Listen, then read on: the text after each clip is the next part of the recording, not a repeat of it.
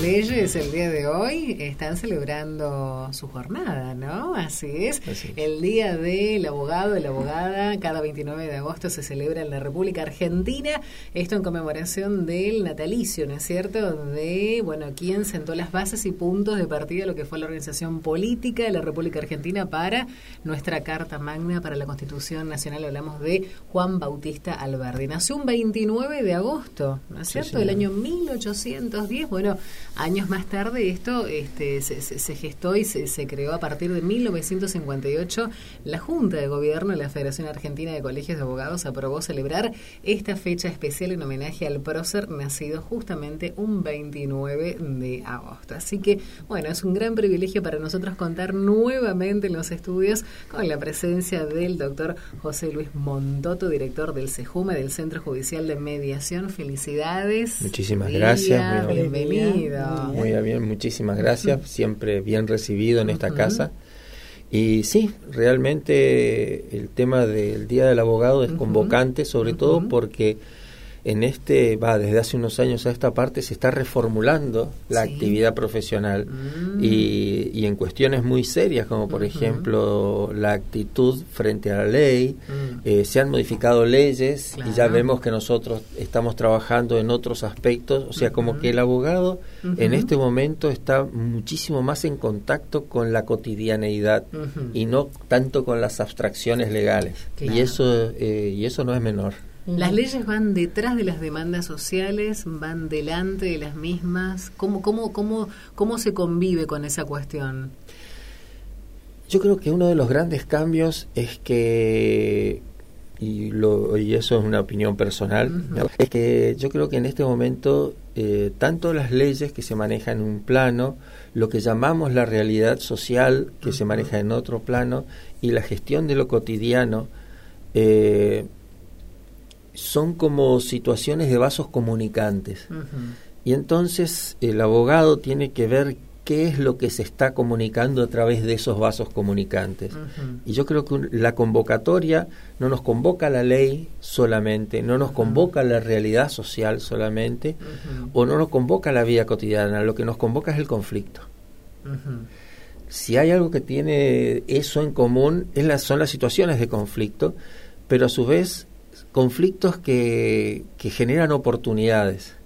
Entonces, esa gestión del conflicto es lo que hace que el abogado tenga un nuevo rol dentro de la sociedad, dentro de las normas y dentro de la vida cotidiana. A ver, la ley eh, eh, es esa es esa norma, es esa es esa, a ver, eh, e, e, esa letra que a mí me habilita, que me da un derecho, que me obliga, que me prohíbe.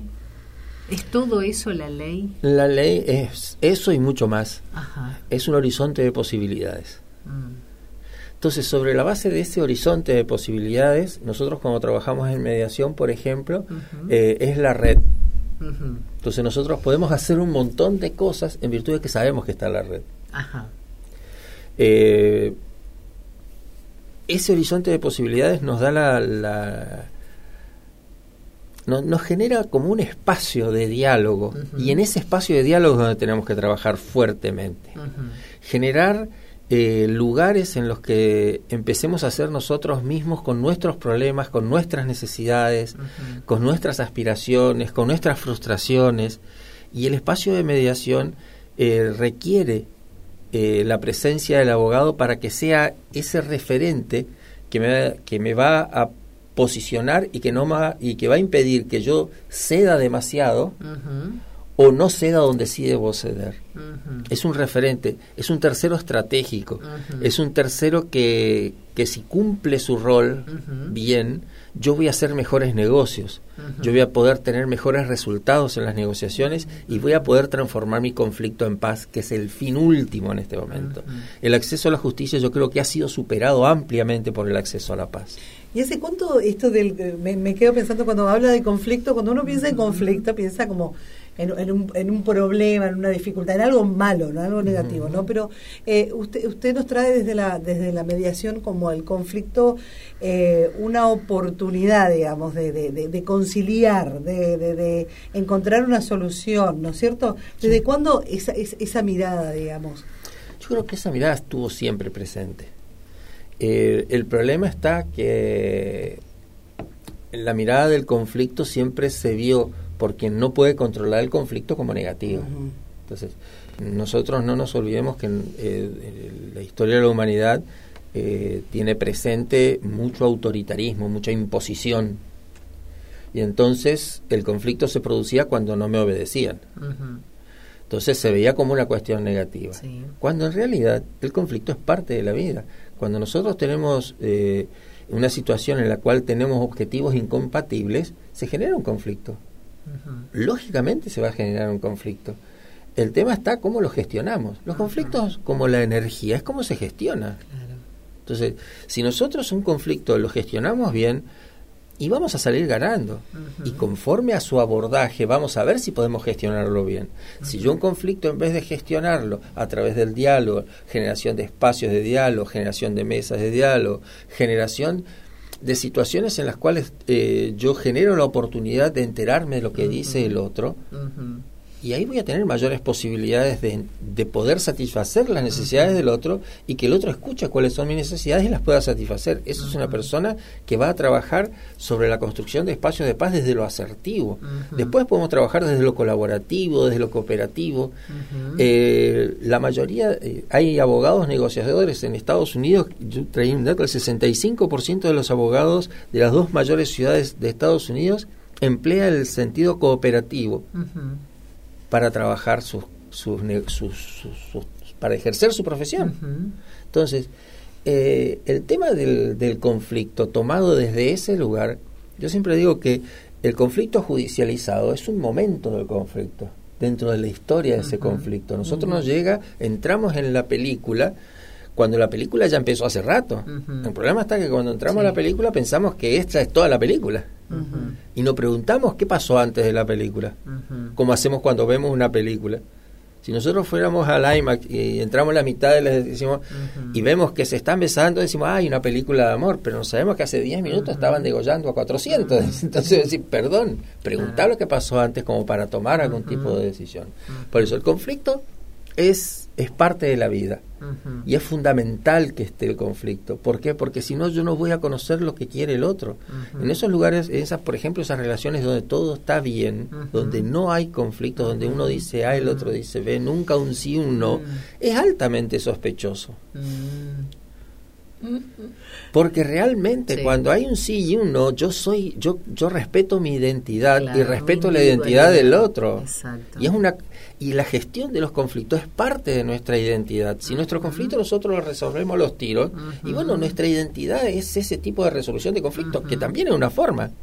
La violencia es una forma de resolución de conflictos. El problema son los costos. Claro. Si vos tenés que matar a alguien para resolver un conflicto, si vos tenés que dejar a una familia sin un padre. están las guerras. A eso voy yo. Nadie evalúa los costos. Tremendo. Sí. O sea, porque cuando vos empezás a evaluar costos, y bueno, no sé si toda la vida, cuando seamos un poco más inteligentes, ahí nos vamos a dar cuenta, o, o no, perdón, porque también es un negocio. Exactamente. Convengamos. Sí. Muy bien, tenemos un contacto telefónico, ya estamos en contacto con el doctor Fernando Orbe, que es el presidente del Colegio de Abogados de Misiones, que se une también ahí con eh, el eh, doctor José Luis eh, Montoto, que está en, en, la mesa de Radio Identidad también. ¿Cómo, ¿Cómo le va, doctor? Buen día, felicidades. Buen día, María Fernanda, Janina, José Luis. Buen día. Gracias por el llamado. ¿Cómo estás? Feliz día. ¿Cómo estamos? ¿Cómo estamos eh, pasando este día, no? ¿Cómo celebran los abogados su día? Con muchas salutaciones, muchas reflexiones. Eh, bueno, escuchaba atentamente lo que decía José y, pensaba, ¿no?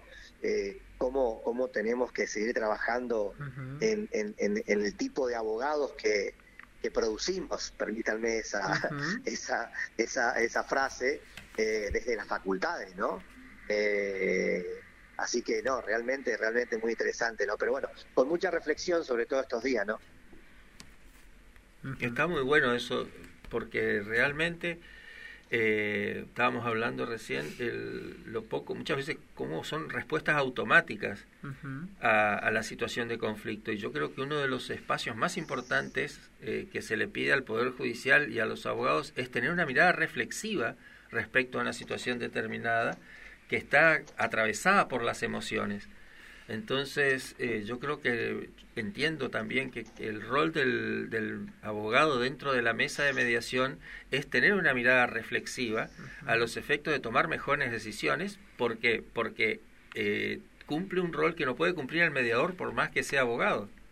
Entonces, el abogado de parte eh, es más, la ley 12 número 19 de medios alternativos de resolución de conflicto convoca a los abogados so pena de nulidad. O sea, si no está, no hay un abogado dentro de la mediación judicial, eh, la mediación es nula. Dicho esto, eh, el rol que tiene el abogado y la responsabilidad, porque no solamente es un rol que, que no conlleva nada, sino al contrario, tiene una enorme responsabilidad de estar presente, de participar asesorando a la parte y decir qué sí y qué, qué le conviene o qué no le conviene, respetando obviamente la voluntad de las partes. Muchas veces hemos visto en la mesa de mediación que le dice, sí, doctor, yo entiendo lo que usted me diciendo, pero yo quiero hacer tal otra cosa. Perfecto, salvada la responsabilidad profesional del abogado que lo asesoró en un sentido y él tomó otra decisión. Entonces, yo creo que el, el, rol del abogado hay que reformularlo fuertemente, como dice el doctor Orbe, eh, desde las universidades, y, en las universidades tenemos que empezar a trabajar sobre la mirada del conflicto. ¿Qué es un conflicto? ¿Cuáles son las, las formas de abordar los conflictos? y los medios de transformar esos conflictos en paz. Muchas veces la decisión cautelar urgente mm. es vital, pero muchas veces hay que desencillar y ver que, que aclare, como decía la gente del campo, y, y, ahí está el rol del abogado, diciendo, no, vos tenés que desencillar y empezar a, em, empecemos a pensar de nuevo.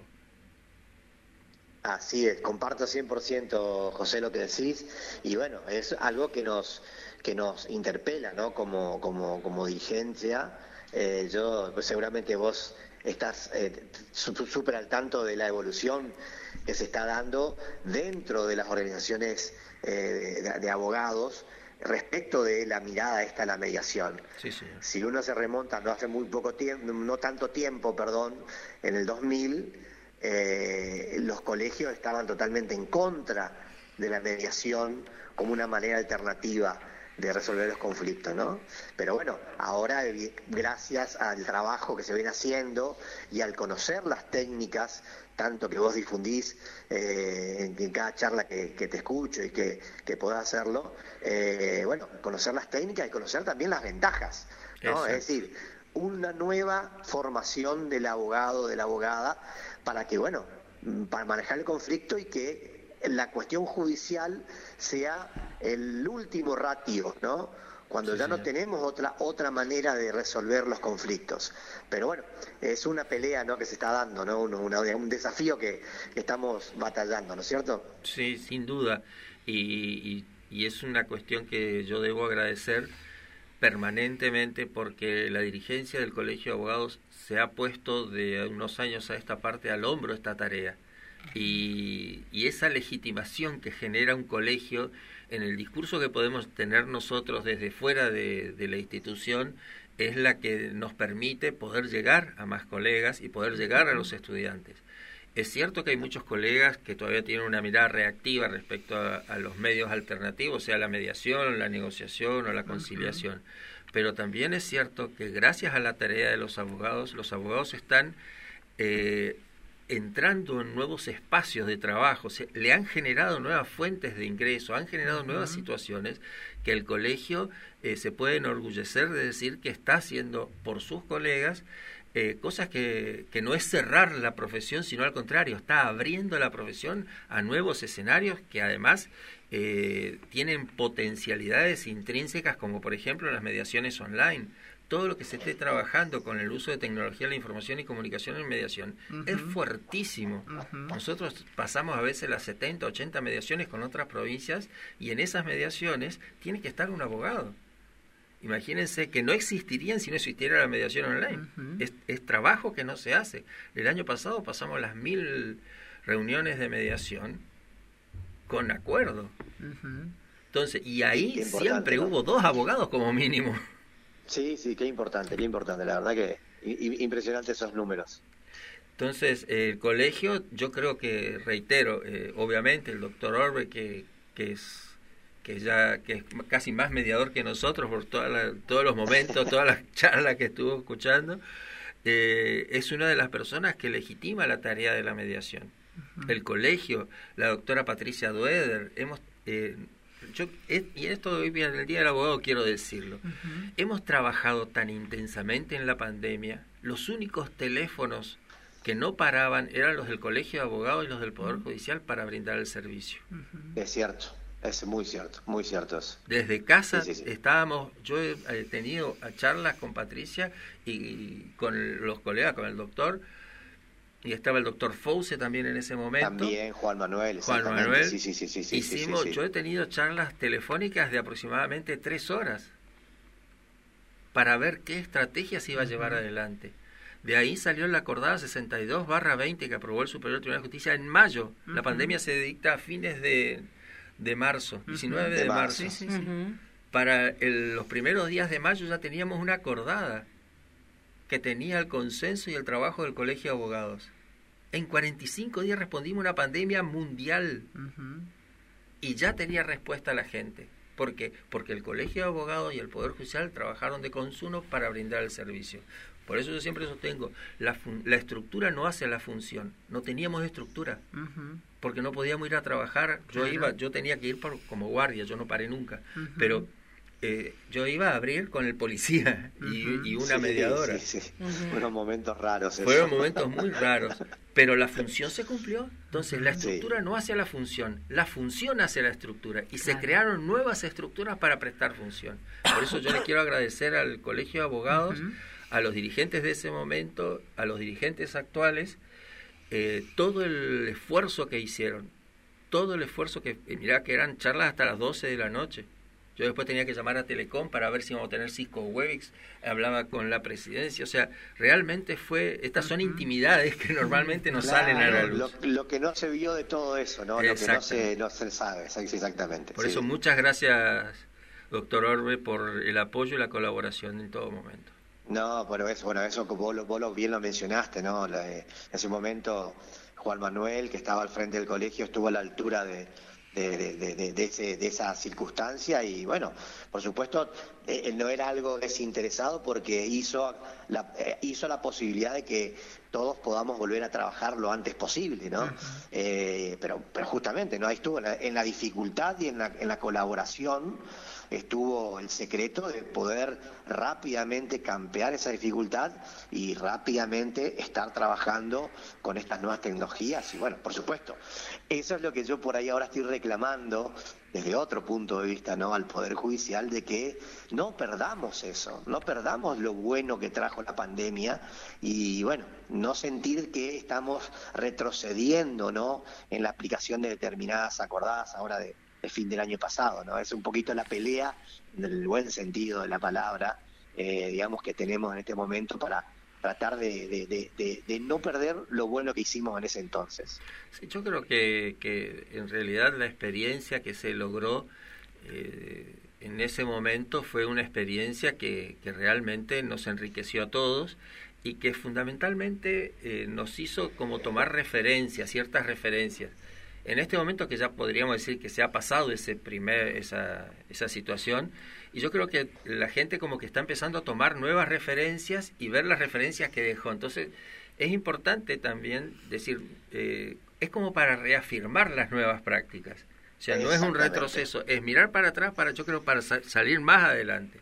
Eso, yo, yo coincido 100%, eh, José. La tecnología eh, obviamente vino para quedarse, pero no toda la tecnología sirve para todo.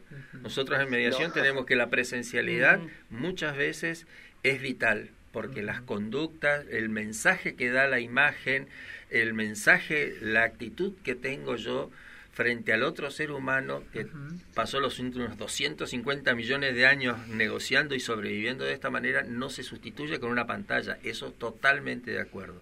Pero si vos tenés una persona que está a 7.000 kilómetros y tenés que llegar a un acuerdo, lo podés hacer ahora, con la seguridad jurídica que corresponde. Yo cuando empecé a trabajar... ¿Sí? ¿Perdón? No, no, no, que justamente, ¿no? Hay que, hay que tener, eh, digamos, eh, no podemos perder de vista esas esas, esos principios, seguridad jurídica, como, como lo que dijiste recién, porque realmente, bueno, es un deber que tiene el Poder Judicial y nosotros como abogados también de, de, asegurar a las personas eso, el respeto a esos principios. Totalmente. Nosotros, yo cuando me acuerdo hace muchos años estaba en el área de informática, eh, estaba buscando cómo, o sea, cómo llevar adelante el tema de la informatización del Poder Judicial, trabajando con otros colegas, el doctor Sureski y demás. Y, en una oportunidad yo vi que hubo un accidente en el que un abogado falleció eh, llevando un escrito desde Puerto Rico hasta Jardín América. Y yo dije, si hay un motor, eso fue un accidente, bueno, se produjo, pero a mí me quedó grabado el hecho de que si yo podía haber hecho algo para evitar que ese hombre tuviera que ir a, entregar ese escrito desde Puerto Rico a Jardín América, él estaría vivo. Qué, qué, qué, qué, fuerte, José, ¿no? Qué fuerte, ¿no? Porque, bueno, eh, las herramientas ahora están a la disposición y, y, y, no solo por la seguridad, la eficiencia, eh, la rapidez, los procesamientos de los datos y demás. La verdad que es fuerte la reflexión que estás haciendo.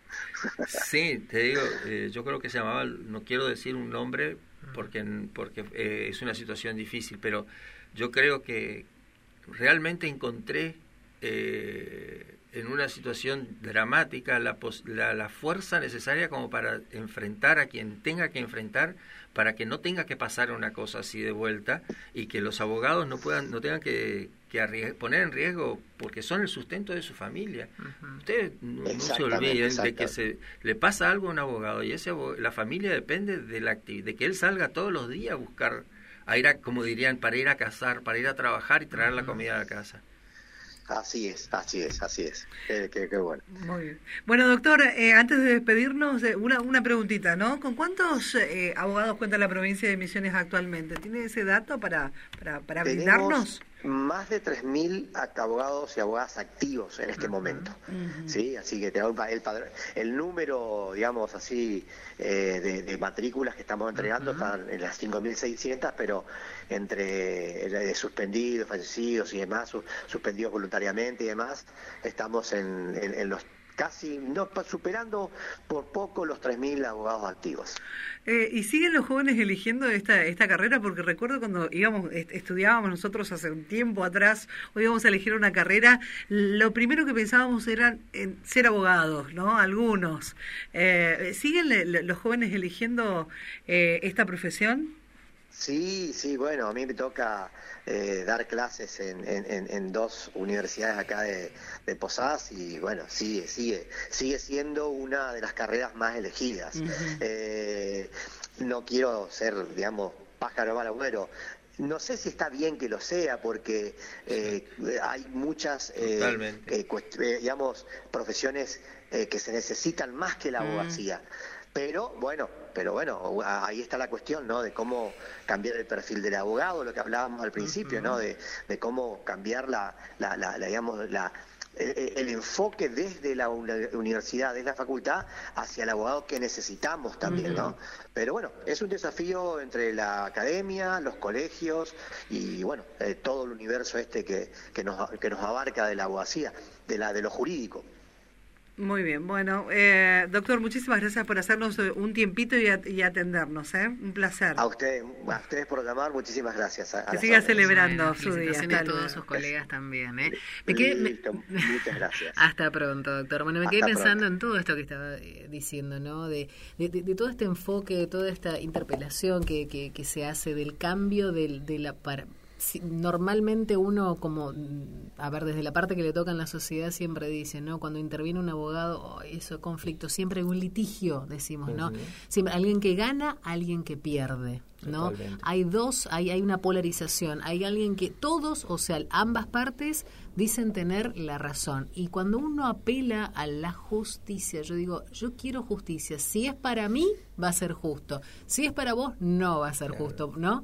¿Cómo, cómo, cómo tenemos que interpretar todo eso a, partir de este concepto que, que habla José Luis respecto de, lo que es la, la, mediación? En una mediación, ¿ganamos las dos partes?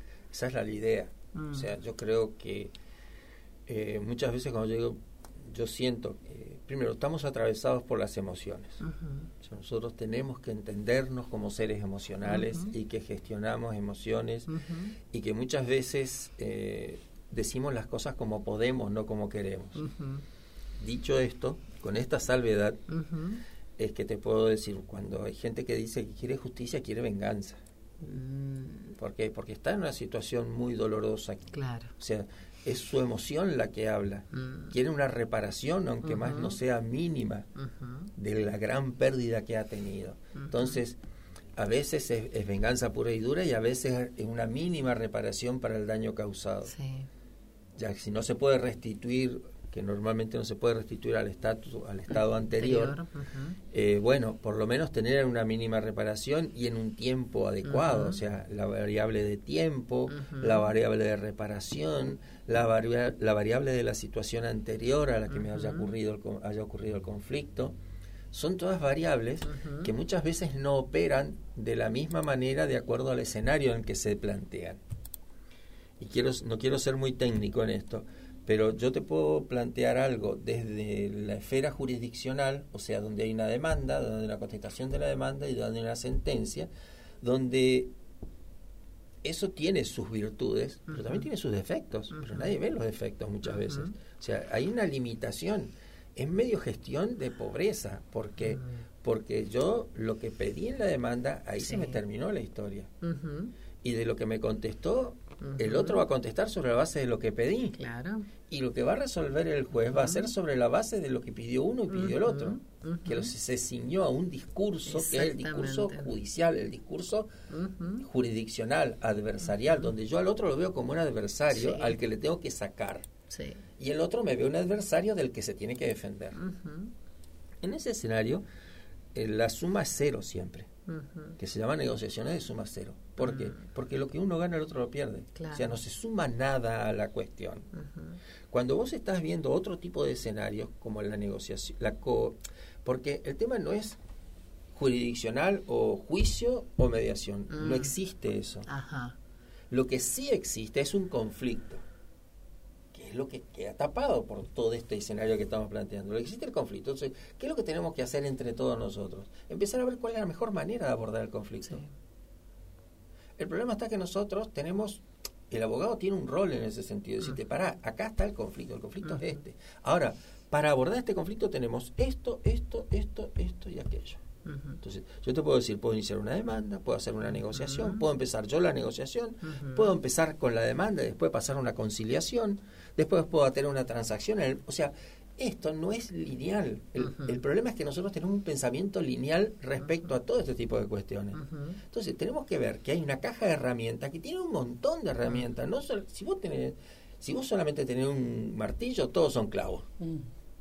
Ahora, si vos tenés un martillo, una moladora, tenés un montón, tenés todas las opciones, entonces te libera la herramienta, te libera de la necesidad de pensar qué herramienta tenés para empezar a mirar qué trabajo tenés que hacer. Entonces, si vos dejas, tengo todas las herramientas, listo, me olvidé de las herramientas, ahora pienso qué hago. Entonces vos tenés conflicto, surgió el conflicto. Es un conflicto en que la otra parte no quiere saber nada ni de verte pintado en caja de fósforo. Perfecto, listo. Entonces vos tenés que ir a través de un tercero. ¿Por qué? Porque tu etapa de negociación con la otra parte personal fue. Ella, nuestra amiga, y trató de llegar a una... Uh Ella hizo una conciliación extrajudicial. No lo logró, listo. Entonces tiene que ver, de acuerdo, obviamente, esto en el contexto de una ecuación que hacemos todos de evaluación de nuestros intereses y donde todos tenemos poder suficiente para decir que sí o que no. Es muy difícil y es muy raro encontrar una situación en que uno no pueda decir que no. Y yo siempre a los chicos les digo en la facultad, de donde ustedes no pueden decir que no, se van. Mm. Así es fácil. Vos no podés decir que no en una ba en un baile, en una charla, en la cama, en lo en, en una caminata. Si vos no podés decir que no te vas. Con la mejor excusa del mundo, dejé el agua en el fuego, qué sé yo, cualquier cosa, tengo que ir al baño, estás bailando y no puedo decir que no, te vas, perdón, me voy a ir al baño. Busca la mejor excusa que siempre existen excusas y te vas. Cuando volvés, volvés desde otro lugar si volvés. Entonces, siempre que ustedes no puedan decir que no a algo, mm. se van. Cuando vos podés decir que no, entonces empezás a negociar. Si vos no podés llegar a un acuerdo en ese momento, quizás no llegas a un acuerdo total, podés llegar a un acuerdo en el que cómo nos vamos a ir peleando. Claro. ¿O cómo vamos a ir discutiendo? Bueno, podemos ir a través de un abogado, entonces ese abogado va a tener un rol, porque además, si eso tiene trascendencia jurídica, que el 99% de las cosas tienen trascendencia jurídica, pero una trascendencia jurídica que pueda afectar mi patrimonio, que pueda afectar mi libertad, o mi estado de familia, yo voy y la consulto con un abogado. Y ahí es donde empiezo a trabajar todas las otras alternativas. En, la, en el juicio vos tenés circunscripta la cuestión a lo que pasa en el juicio. Hegel decía, lo que está en el juicio existe, lo que no está en el juicio no, existe. Tal cual. Eso limita, por Dios. Sí, sí. Una ventanita en esa situación. Es la conciliación judicial que llevan adelante los jueces, con formación en conciliación, y nosotros estamos teniendo magníficas experiencias en el Poder Judicial de Misión en materia de conciliación. Se ha llegado a hacer conciliaciones en la Cámara. Ah, wow que es una segunda instancia donde teóricamente nadie podía conciliar, se, solamente se veía de, arriba la cosa. No, ahora los jueces de cámara traen a la gente a hacer conciliaciones. Qué bien con la asistencia del, Centro Judicial de Mediación para hacer una, se podría decir, un acompañamiento a los acuerdos.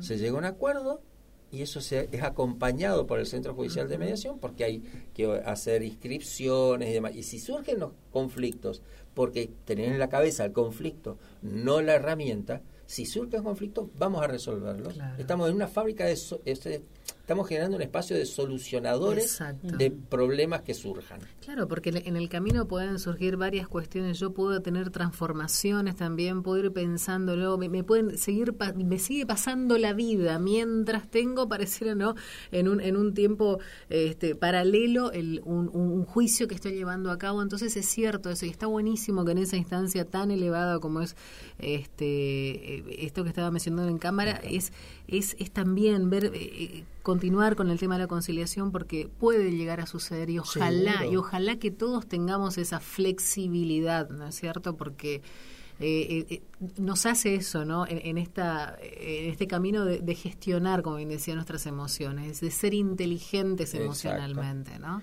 El Superior Tribunal de Justicia de Corrientes ha, derivado a mediación varias cosas con, con, mucho éxito. O sea, hay antecedentes. Nosotros hemos sido referentes para, una para un tribunal de Finlandia en el caso de que hubiera mm, conflictos. Hemos hecho mediaciones con España, hemos hecho mediaciones con Brasil, cuestiones que se estaban llevando adelante en, en Alén, para ser más específico, un sucesorio, se hizo una mediación con el mediador en San Pablo, una de las partes en Bahía y la otra parte en Alén. Wow. Y se llegó a un acuerdo. Claro y no pasa nada. No, no, no. Entonces, el escenario es un escenario mucho más rico del que nosotros imaginamos. El problema es que lo empecemos a pensar. Exacto. Open mind, diría. Abramos nuestra mente. Porque las herramientas están a disposición. La gente capacitada está a disposición. La gente capacitándose está a disposición. En este momento, el Superior Tribunal de Justicia y el Ministerio de Gobierno ya está terminando el acta complementaria para los centros de mediación comunitaria. Vamos a tener 25 centros de mediación comunitaria, si Dios quiere, y van a llegar a los setenta y pico de municipios que tiene la provincia, y en cada municipio va a haber un mediador comunitario. Ah. Estamos eh, llevando adelante, ya eh, tengo el programa para la formación de formadores, o sea, que el centro, que el Instituto Público de Capacitación va a tener 20 personas formadas para capacitar en el contexto de que el instituto en este momento, y te cuento la última, es eh, la aprobación del Instituto Público de Capacitación y Resolución Alternativa de Conflictos, medio largo, pero bueno, así dice la ley 12 número 19, creada por la ley, que es el único instituto que está dentro de la estructura del Poder Judicial en el país. Eso fue creado por una ley de misiones. La ley 12919. Ese instituto en este momento está, hay un dictamen del Ministerio de Justicia de la Nación para que sea una entidad formadora de reconocimiento nacional. O sea, los títulos que se den en misiones valen en cualquier lugar del país.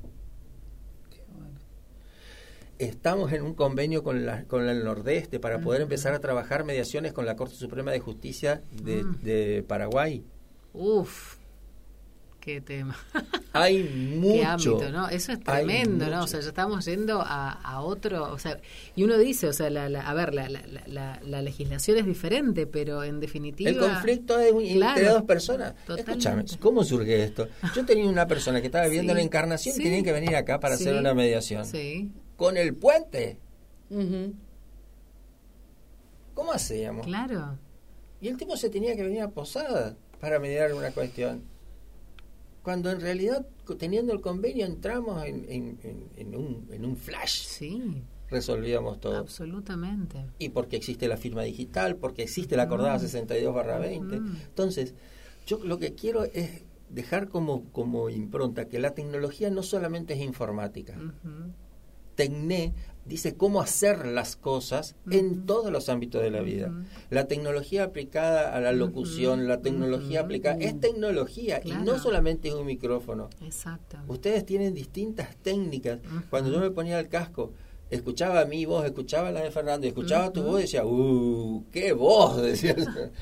siempre te conmueve que un locutor, tu voz, cuando yo sé que sos vos cuando te estoy escuchando en la radio. Entonces, eso es tecnología no solo la informática, el problema es que estamos tan invadidos por la informática y asombrados, pero la informática no resuelve todo ni va a resolver todo, porque siempre va a haber gente que necesita de otra gente para resolver sus problemas. Bueno, siempre es un placer recibirte. José Luis, realmente increíble porque eh, humaniza, eh, acerca, eh, todo lo que tenga que ver con eso que uno dice, ay, las leyes, la letra fría, la letra dura, la rigidez. Me encanta esto de poder llegar a la, a la interpretación, al, al, a ver, al, al humanizar las leyes que en definitiva son estas normas que, que, nos van a dar una regulación para un buen un, una sana convivencia que esa es la idea no es la red no te olvides que es la red, no es el corsé. Exactamente, me encantó, me encantó. Así que bueno, qué, qué, lindo día para, para celebrar esta eh, esta profesión y que, bueno, como gran formador de otros tantos profesionales que vendrán con este, estos nuevos paradigmas de, de trabajo. José Luis, muchas gracias por venir. ¿eh? muchas gracias, como siempre un placer. Igualmente, que Dios las bendiga.